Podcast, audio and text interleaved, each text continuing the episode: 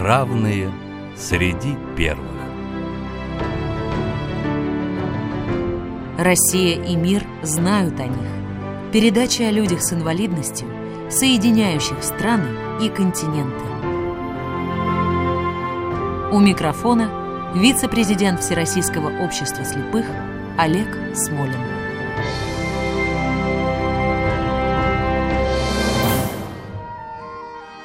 Здравствуйте! Эту программу об одном из лучших разведчиков Великой войны, который затем стал выдающимся писателем, мы начнем с одной из лучших песен о разведке.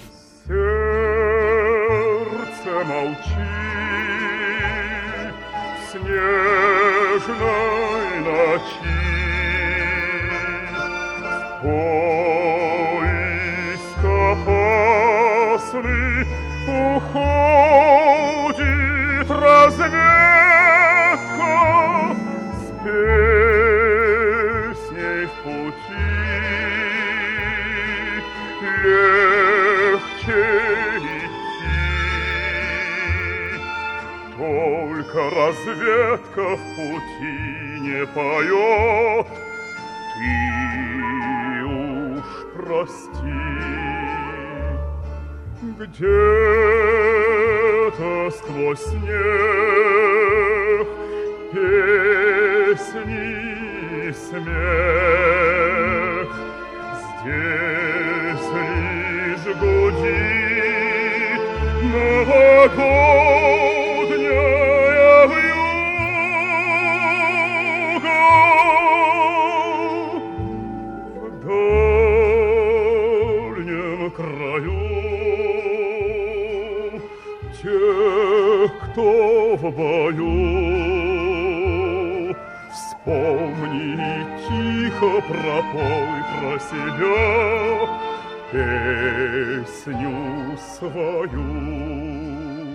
В рапорте с просьбой о демобилизации после Великой Отечественной войны герой нашей программы писал о себе, что он слепой, как сова, и хромой, как гусь. Поразительно, что это не помешало ему до войны человеку сугубо штатскому стать руководителем дивизионной разведки, получить 8 боевых наград, в том числе 4 ордена, а затем написать повесть о разведчиках, которая стала лауреатом Сталинской премии и советской классикой. Наш герой сегодня Эммануил Казакевич. А говорить нем мы будем сегодня с гостем, точнее гостей. Это руководитель интернет-проекта «Победившие судьбу» Светлана Суворова. Здравствуйте, Светлана. Здравствуйте, Олег Николаевич. Здравствуйте, уважаемые радиослушатели. Начнем, как обычно, с детства и семьи нашего героя. Родился Эммануил Генрихович Казакевич 11 февраля 13 года в городе Кременчуге. Сейчас это Полтавская область Украины.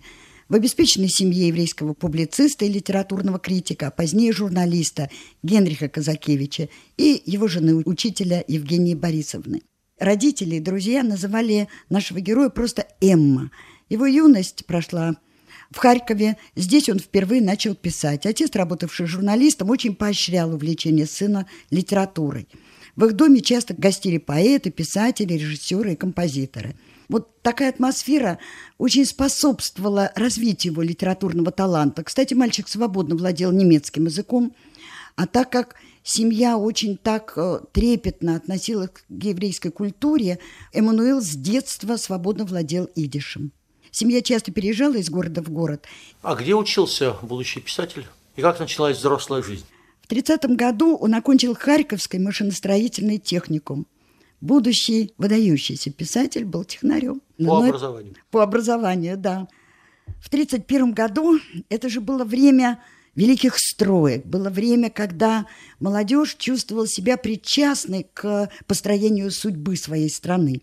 В 1931 году 18-летний Казакевич уехал осваивать Дальний Восток, в город Биробиджан, где советская власть собиралась создать Национальную еврейскую республику. Существует и до сих пор. Существует и до сих пор, да. Вместе с рабочими строителями туда прибыли э, и писатели, как известные, так и начинающие. Причем одним из первых и главных, основных, наиболее опытных литераторов Биробиджана был отец нашего героя. Он стал основателем и главным редактором газеты «Биробиджанская звезда». А будущий писатель тогда работал, возглавлял колхоз в селе Казанка.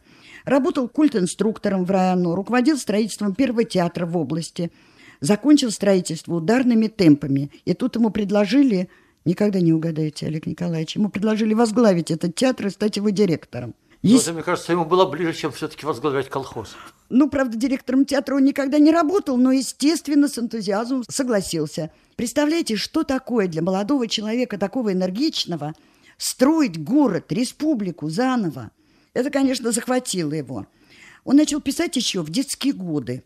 Но именно здесь, в Биробиджане, он опубликовал свои стихи в газетах «Тихоокеанский комсомолец» и «Биробиджанская звезда», где был главным редактором его отец – а затем, так как его стихи хвалили, в редакцию пришло много писем и в Тихоокеанский комсомолец, и в Бербеджанскую звезду, поэтому он подготовил и решился издать свой первый поэтический сборник. Давайте послушаем одно из стихотворений того периода. «Большой мир». Счастливый мир, что я ношу в себе, и мир вокруг меня, они едины. Две равные большие половины – составившие целое в судьбе. Вся уместилась Родина во мне. И если мир расколот будет снова, я жизнь свою готов отдать стране, как и она спасти меня готова. Мне чувство страха вовсе не знакомо, и счастье не отхлынет от лица. В любой избе мне нравится как дома, и взгляд любой понятен до конца. Именно здесь, в Биробиджане, Казакевич начинает очень активно заниматься литературной деятельностью. Биробиджанский театр не мог похвастаться кадрами, поэтому директор театра занимался там почти всем. Он и гвозди прибивал, и декорации таскал, и заодно заведовал литературной частью театра. Он переводил с немецкого стихи Гейна, с русского на идиш стихи русских поэтов, переводил пьесы, работал над переводами на идиш стихов русских поэтов Лермонтова, Пушкина, Маяковского. Здесь, в Бербиджане, он встретил свою любовь Галину, которая тоже была родом с Украины, из Полтавской области. Здесь женился, родились дочки Женечка и Лариса, Лялечка звали ее в семье – к сожалению, здесь же ему довелось пережить и горькие потери. В 1935 году умер его отец, и почти сразу же вслед за ним ушла из жизни мама. Но известно, что когда началась война, наш герой с семьей жил уже в Москве. Когда он уехал из Биробиджана? Как оказался в столице?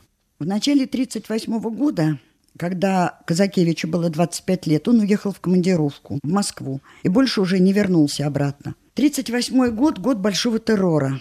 Много активных деятелей, кто поднимал сельское хозяйство и промышленность, партработников, а заодно и тех, кто писал на иностранных языках или на еврейском языке. Кстати, на языках республик тоже очень многие пострадали. Многих из этих людей уже арестовали и осудили на трудовые северные лагеря.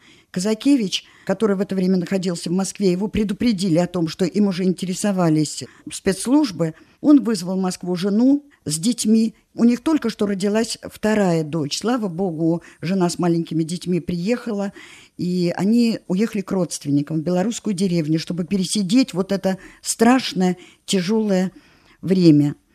Через год, когда вал репрессий схлынул, Казакевич привез семью в Москву. В сороковом году он становится членом Союза писателей. Очень активно занимается работой в Союзе, переводит, пишет, публикуется. Ну вот так он оказался в Москве. И так незаметно подошло это страшное время, 41 год. Да, но, казалось бы, война не должна была, по крайней мере, угрожать жизни Казакевича. Он ведь был слабовидящим, по нашим понятиям, скорее всего, инвалид второй группы. От армии был освобожден. Как он попал на фронт?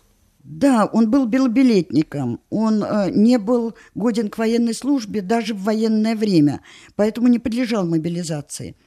Причем, мало того, его вот этот дефект, его плохое зрение невозможно было скрыть, потому что он ходил в очень толстых очках. Вообще видел он, конечно, ужасно плохо, что совершенно поразительно, зная его дальнейшую биографию. Когда фашисты начали подбираться к Москве, он обратился к Александру Фадееву, который был тогда руководителем Союза писателей. Ему удалось записаться добровольцем в писательскую роту 8-й Краснопресненской дивизии Народного ополчения Москвы. Я думаю, это воинское формирование заслуживает того, что вот несколько слов, можно я о нем скажу? Восьмая дивизия была сформирована в соответствии с постановлением о добровольной мобилизации трудящихся в дивизии народного ополчения. Когда враг подбирался к Москве, в армию шли уже все. Все, кто мог держать в руках оружие, шли на защиту столицы. Запись дивизию велась сугубо добровольно. Помимо членов Союза писателей, в состав дивизии записались работники и студенты Московского государственного университета. В первую неделю в ее рядах было больше тысячи человек, почти 1100. Для того, чтобы вот этим сугубо штатским коллективом управлять, для повышения боевой слаженности, работников одного коллектива старались направлять в одно подразделение. Так появились ученая рота, писательская, а музыканты сформировали батальон имени Чайковского. Во время Вяземской операции Казакевич был контужен, и после контузии в октябре 41 года его отправляют на курсы младших командиров. Большая часть Краснопресненской дивизии народного ополчения полегла под Ельней в октябре 41 года. Да, вспоминая строки Николая Добронравова, началось бессмертие, жизнь оборвалась. Светлана, как да. дальше складывалась боевая судьба Эммануила Казакевича? Он имел все шансы, и даже его как-то перевели в одну из редакций фронтовых газет, где было, конечно, гораздо менее опасно, чем в разведке. Как получилось так, что он остался на фронте? Это же целая история. История, надо сказать, поразительная. В октябре 1941 года, когда его направили на курсы младших командиров в учебную бригаду Западного фронта, курсанты тогда, в основном, они как бы обучались на поле боя. Поэтому, когда учебное подразделение перевели под Владимир и сформировали на его основе запасной полк, Иммануил Казакевич уже имел на своем счету немало убитых фашистов, пережил контузию, имел боевой опыт. И вот фронт отдалился от Москвы, Эммануил Казакевич стал адъютантом командира курсантского запасного стрелкового полка Захара Водрыгана. Опытный боец, который прошел три войны, Захар Петрович в дальнейшем играет огромную роль в судьбе писателя. А Казакевич описывает его в образе полковника Сербиченко в «Звезде» и генерала Середы в «Весне на Одере». Между младшим лейтенантом и подполковником – была такая дружба, которой завидовали и удивлялись, потому что молодой писатель неоднократно помогал принимать важные решения в командовании полком. На самом деле его техническое образование, такой как бы логический технический склад ума, его природная одаренность, они создали такое удивительное сочетание, что он подмечал и анализировал многие вещи, которые даже командование не всегда замечало. Когда Водорган отправлялся в действующую армию, адъютант ему заявил, если он не заберет его к себе, он все равно пробьется на фронт, даже при условии, что придется пройти штрафную роту. Однако, учитывая состояние здоровья с точки зрения командования, негодность к строевой службе, Казакевича определили литработником в редакцию тыловой военной газеты «Боевые резервы». Но там, конечно, при его отчаянном характере он ощущал себя совершенно не на месте – и успокоился только тогда, когда Захар Петрович прислал ему документы о новом назначении. Став заместителем командира 51-й стрелковой дивизии, уже обращая внимание, не народного ополчения, а настоящей фронтовой стрелковой дивизии, Водерган помог старому другу, ну, как сейчас говорят, по блату помог, и вызвал его в действующую армию непосредственно на линию фронта. Да, по блату из тыла на фронт. Можете себе представить такой блат сейчас. Причем Эммануил Генрихович решил не затягивать с этим делом, пока командование не передумало, и вообще решил не сообщать командованию сразу, а просто ночью, после того, как у него окончился вот рабочий день боевого дежурства, покинул службу без разрешения непосредственного начальства, а передал через свою квартирную хозяйку заявление, что он вот назначен туда-то и едет туда-то. Он объяснил своему редактору, что он едет на фронт. Объяснение, которое он передал хозяйке, хозяйка испугалась э, дожидаться утра и отнесла его сразу ночью в редакцию, потому что время вообще-то было военное. А в редакции о самовольном отъезде Казакевича сообщили в СМЕРШу, в военную контрразведку, потому что вообще самовольное оставление места службы считалось дезертирством. И СМЕРШ открыл дело о дезертирстве – и передал его в военную прокуратуру. Да, могу еще раз повторить. Казакевич дезертировал из тыла на фронт. Ну, я понимаю командование, когда несколько миллионов людей служат в армии, их надо поставить под ружье. Особенно в такой сложной боевой обстановке, конечно, нужна железная дисциплина. Но сейчас нам слышать о том, для чего ну, оказался нужен блат, так сказать, знакомства, и что по знакомству можно было вытащить туда, где наиболее страшно и опасно, сейчас я думаю, что многим нашим слушателям это странно. Ну вот такое было время и такие были люди. После побега Казакевича на фронт военная прокуратура начала расследование. Но и на этот раз старый друг Вадрыган который стал заместителем командира 174-й стрелковой дивизии, добился в Главном управлении кадров Красной Армии официального перевода Казакевича к себе. Так, в августе 43 -го года писатель, который не захотел работать в редакции «Толовой газеты», стал помощником начальника второго разведывательного отделения штаба дивизии. Был он и адъютантом командира дивизии, помощником начальника оперативного штаба, однако делал все, чтобы остаться в разведке. И когда войска Первого Белорусского фронта подошли к Ковелю, старший лейтенант Иммануил Казакевич стал начальником разведывательного отделения штаба 76-й стрелковой Ельнинской дивизии. Кстати, в это же время, даже в это время, военная прокуратура не давала ему покоя, требуя объяснений и бесконечных объяснительных записок относительно побега его на фронт. Вот так. Давайте послушаем, как уже писатель Мануил Казакевич в знаменитой повести «Звезда» описывает, если можно так сказать, работу разведчика. Надев маскировочный халат, крепко завязав все шнурки, у щиколоток, на животе, под подбородком и на затылке, разведчик отрешается от житейской суеты, от великого и от малого – разведчик уже не принадлежит ни самому себе, ни своим начальникам, ни своим воспоминаниям. Он подвязывает к поясу гранаты и нож, кладет за пазуху пистолет. Так он отказывается от всех человеческих установлений, ставит себя вне закона, полагаясь отныне только на себя. Он отдает старшине все свои документы, письма, фотографии, ордена и медали, порторгу свой партийный или комсомольский билет – так он отказывается от своего прошлого и будущего, храня все это только в сердце своем. Он не имеет имени, как лесная птица. Он вполне мог бы отказаться и от членораздельной речи, ограничившись птичьим свистом для подачи сигналов товарищам. Он срастается с полями, лесами, оврагами, становится духом этих пространств. Духом опасным, подстерегающим, в глубине своего мозга вынашивающим одну мысль – свою задачу – так начинается древняя игра, в которой действующих лиц только двое – человек и смерть. Светлана Казакевич был дважды ранен. Как это произошло и как он преодолел последствия? Первый раз он был ранен в бедро в конце апреля 1944 года в районе Ковеля, где немецко-фашистские войска сконцентрировали очень большие силы. Вообще за Ковель они бились страшно. Это была страшная битва. В течение месяца дивизия, где служил э, Казакевич, занимала оборону на восточном берегу речки Турия. За этот месяц, прямо на фронте, э, он выздоровел и вернулся в строй.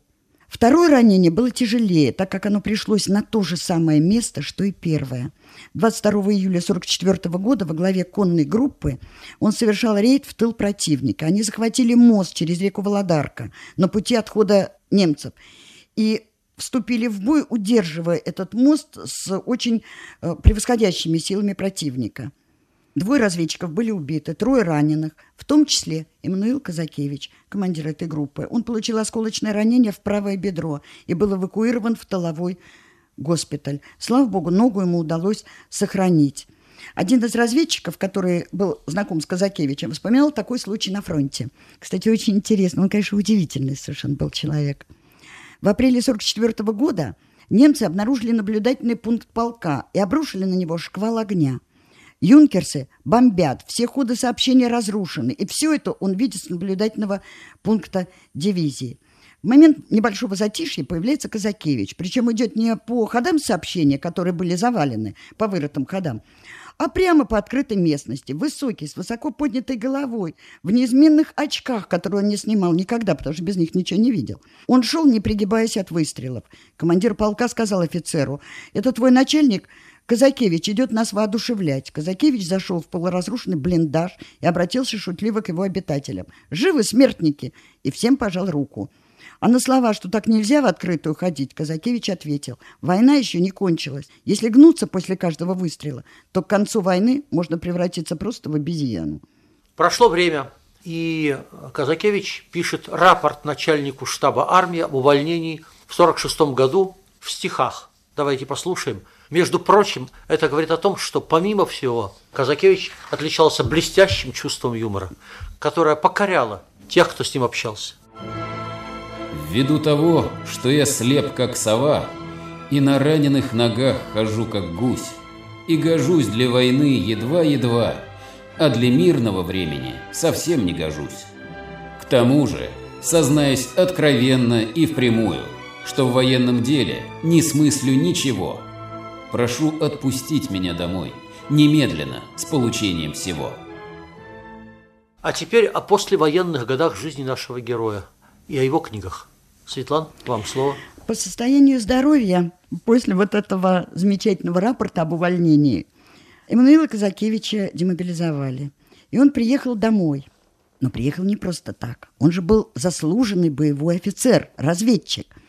И тогда командование разрешало при увольнении, при демобилизации наиболее отличившимся и заслуженным воинам купить трофейные машины за небольшие деньги. Ведь, между прочим, когда офицеры служили в армии, им шло жалование. Часть жалования они э, направляли близким, так называемый аттестат, а часть оставалась им. Так вот, значит, домой Казакевич вернулся не просто так, а на машине «Опель Кадет».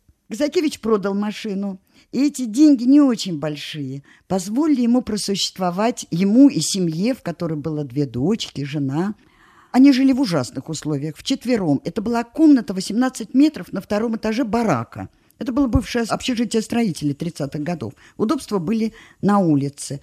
Там он и писал свою повесть «Звезда».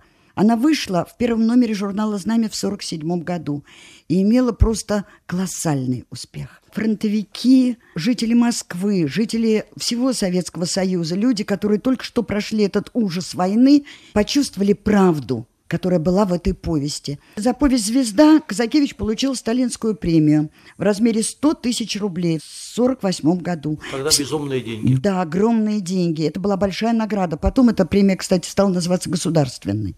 И сразу Эммануил Казакевич занимает место одного из ведущих писателей страны. Во Франции повесть «Звезда» назвали самым правдивым произведением о войне.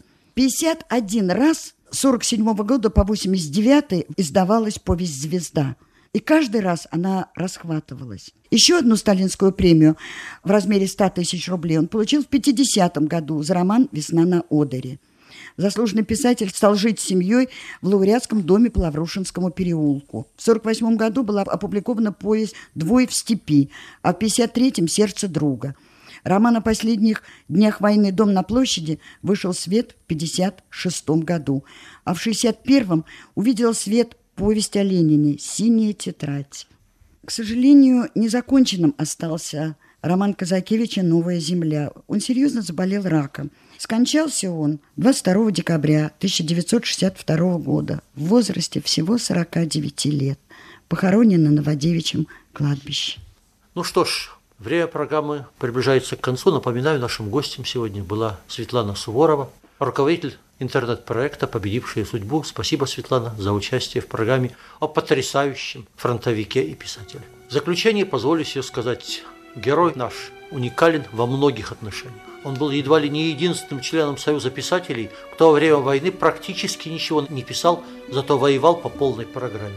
Это едва ли не единственный литератор, про которого Александр Твардовский сказал, что до войны он был посредственным еврейским поэтом, который писал на идише, а после войны стал выдающимся русским писателем. Он был и остается одним из немногих писателей послевоенного времени, по чьим произведениям снимаются фильмы в советское и послесоветское время. Даже тогда, когда в моде было менять все оценки на противоположные. И сегодня его книги и экранизации остаются востребованными и воспитывают читателя и зрителя. Закончим давайте мы фрагментом из фильма «Звезда». Повторяю, это координаты возможного местонахождения станции разгрузки вражеской техники и войск. Движемся в указанном направлении. Звезда, я Земля.